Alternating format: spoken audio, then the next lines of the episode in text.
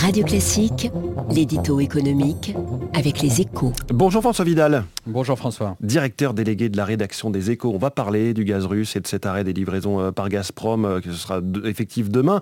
Mais d'abord, un mot que vous inspire la mort de, de Mikhail Gorbatchev, le dernier dirigeant de l'Union soviétique. On pense évidemment à un mot-clé, la perestroïka, cette ouverture économique qu'il avait lancée euh, au mi-temps des années 80. Oui, enfin, Mikhail Gorbatchev, c'est vraiment l'homme de. C'est un géant hein, politique du XXe siècle et c'est vraiment l'homme de l'effondrement de, l'URSS. Alors, son arrivée au pouvoir euh, a suscité euh, un immense espoir, hein, puisqu'il est, arrivé au pouvoir après une série de, dirigeants euh, hiérarques qui, étaient dans l'immobilisme économique et politique. Et, donc, lorsqu'il arrive au pouvoir, il voit bien que le, système est à bout de souffle et il va essayer de de le réformer pour, le, pour d'une certaine manière, le sauver. Euh, dans un premier temps, il est, il est, très très bien accueilli par, euh, par la population qui voit l'espoir euh, enfin d'un, changement de mode de vie. mais il, on, sait comment tout cela va se terminer, puisqu'en 80, fin 91, il, sera, il sera écarté du, pouvoir et, il sera donc finalement, en définitive, l'homme de l'effondrement de, de, l'Union soviétique. Ce qu'on peut dire en réalité, c'est qu'il a, il a essayé d'accomplir une mission impossible. l'économie et le système politique soviétique étaient complètement sclérosés en 85 à son arrivé au pouvoir. Euh, le, plan quinquennal ne marchait plus depuis des années. Euh, les, dirigeants le savaient, la population le, sentait bien à travers les, pénuries. tout le système euh, économique était dirigé vers le complexe militaro-industriel. Et donc lui va essayer d'apporter un peu de, libéralisme. Mais il était l'homme d'un système, hein, qui était le, système communiste. Et donc il va le faire de, manière extrêmement, comment dire, prudente et, euh, surtout, euh, il ne prendra pas les, réformes nécessaires pour aller vers une, véritable libéralisation. Et comme vous le dites, donc il y aura ce mot, euh, ce, mot chapeau qui est la perestroïka. La reconstruction. Voilà, c'est ça, la refonte d'un système. Mais il se refusera toujours en fait à, à privatiser vraiment l'industrie, euh, à privatiser également la terre. Donc euh, il y aura quelques initiatives euh, qui, vont donner le, goût de, l'économie aux, soviétiques sans vraiment leur en donner les avantages.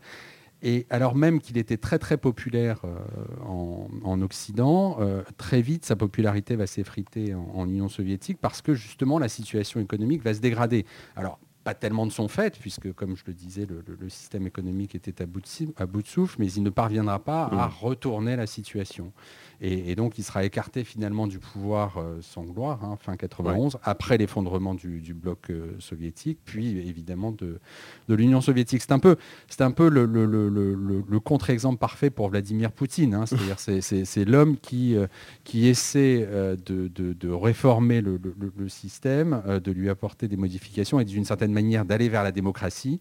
Et c'est, vraiment le, repoussoir absolu pour pour, euh, pour Vladimir Poutine et mm. aussi d'ailleurs pour les, dirigeants euh, communistes euh, qui, qui, ont tout fait pour s'écarter de, cette méthode lorsque, à partir de la fin des années, enfin, des, années 70 et surtout le, milieu des années 80, l'économie chinoise s'est ouverte au, capitalisme. Mm. Alors revenons, François Vidal, à, à, la Russie de 2022, à cette situation Gazprom, qui n'en finit pas de jouer avec les nerfs des Européens, après avoir considérablement réduit les livraisons de gaz vers l'Allemagne. Le géant du gaz va purement et simplement arrêter de nous fournir, nous la France, pour une durée indéterminée. De quoi euh, raviver les craintes sur la situation énergétique de l'Europe cet hiver, évidemment. Oui, alors là, les paris sont vraiment ouverts. Hein. Euh, avec des réserves de, gaz remplies à 80% seulement ces jours-ci, les, pays européens sont loin d'avoir fait le plein de gaz. Hein. Il manque l'équivalent de la moitié de la consommation d'un mois de mars normal. Et si la France fait plutôt partie des bons élèves, pour une fois, avec une, jauge à plus de 90%, euh, certains de nos voisins, euh, comme l'Allemagne par exemple, pourraient avoir du mal à, passer l'hiver. De quoi justifier les appels à la sobriété qui se multiplient dans les différentes capitales et les avertissements sur de possibles rationnements en début d'année prochaine. Et aussi, euh, justifier les tentatives de diversifier évidemment les, sources d'approvisionnement euh, en énergie.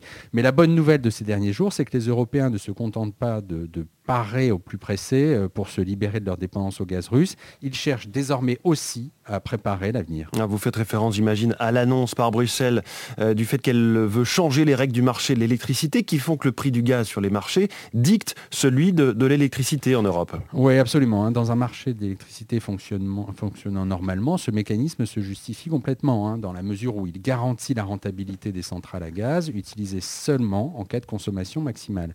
Mais avec le chantage aux exportations de gaz exercé par Moscou, cela revient à donner à Vladimir Poutine le pouvoir de fixer le du kilowattheure sur le continent.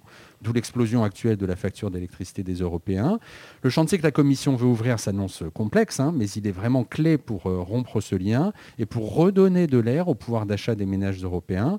On peut évidemment regretter qu'il soit ouvert si tard, alors que Paris et Madrid notamment militaient pour une réforme dès l'automne dernier, mais mieux vaut tard que jamais. Moscou coupe ses livraisons de gaz à Engie. C'est à la une des échos ce matin, votre journal. Merci François Vidal. Il est 7h16.